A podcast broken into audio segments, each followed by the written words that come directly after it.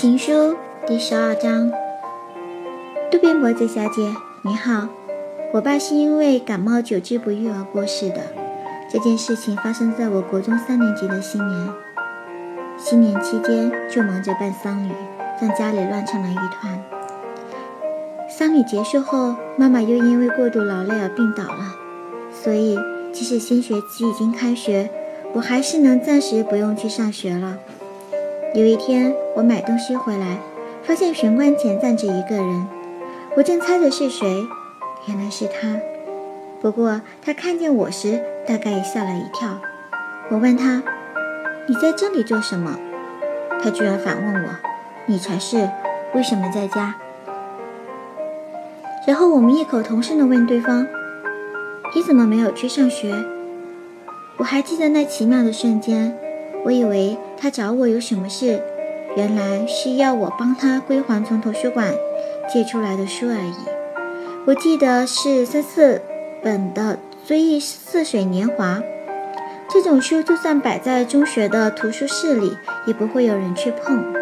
姑且不管这些，当我追问他为什么非要让我帮他归还时，他说：“就是因为没办法去还，所以才来拜托我。”我问他为什么？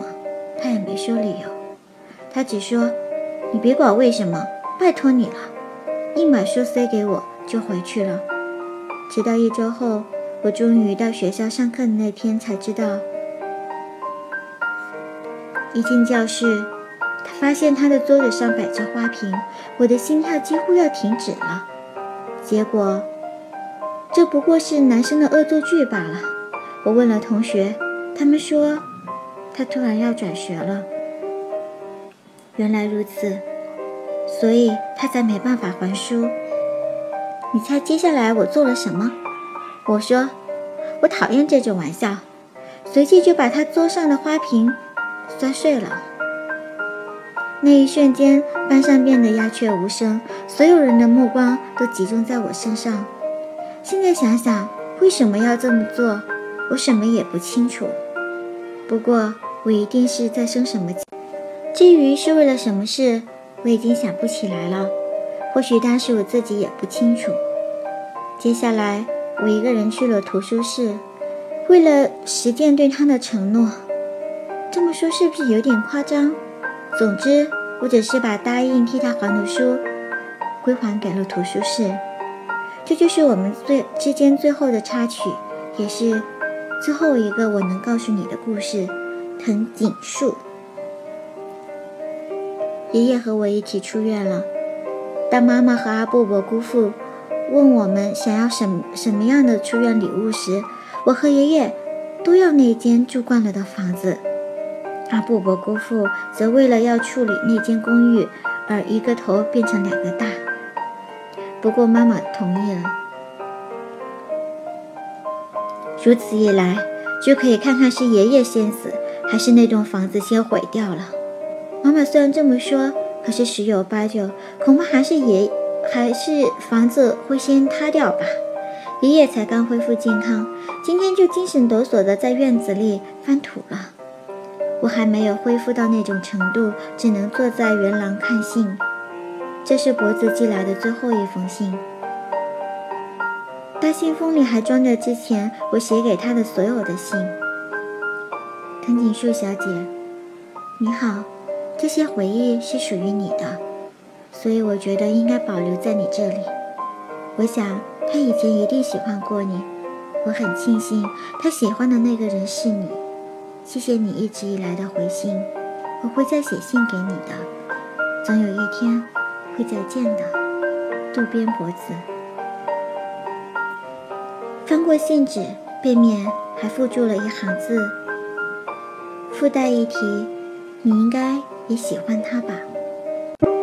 没这回事，我对着信这么说。咦，爷爷会错意，转过头来。国中时有一个同名同姓的同班同学，还是个男生。然后呢？就这样，是你的初恋情人？不是那回事。只是有这么一个人，嗯，爷爷，望着庭院发呆。换爷爷说了：“阿树，你看这里。”爷爷指着院子里长着的一棵树。种那棵树时，我给它取了个名字，你知道是什么吗？不知道。就叫树，和你名字一样。骗人！那棵树是在你出生时种的，所以给你们俩取了同样的名字，就是你和那棵树。什么？你不知道吗？不知道啊。这件事没人知道，这种事就是没人知道才别具意义。你一边说一边笑嘻嘻的。真的吗？不是刚编出来的故事吧？不是说了吗？正因为没人知道，才别具意义呀。关于这件事，到最后真相始终还是一个谜。姚香。阿彩和惠子是社社内中学的图书管理员。最近流行一个叫做“寻找藤井树”的游戏。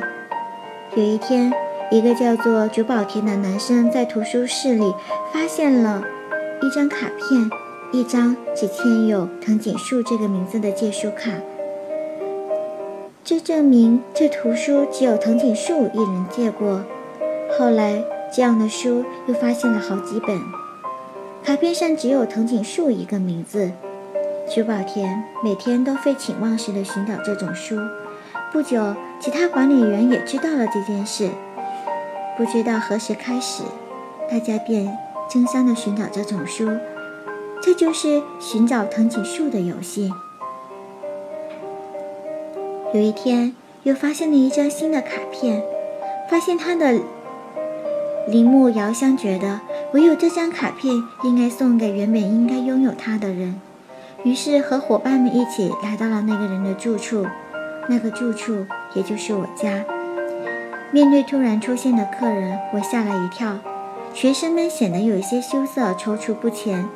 结果姚香说：“我们发现了一件多好东西。”说着，把一本书递给我，那是。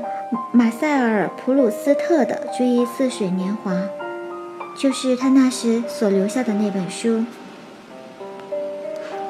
学生们对着目瞪口呆的我喊着：“里面，里面的借书卡！”我照着他们所说看了里面的借书卡，上面有藤井树的签名。可是学生们依然喊着：“背面，背面！”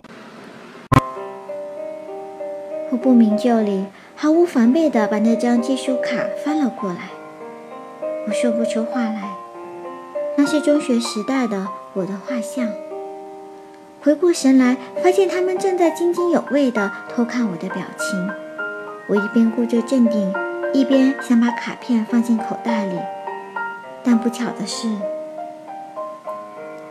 这件我喜欢的背心裙上竟然没有任何口袋。情书完。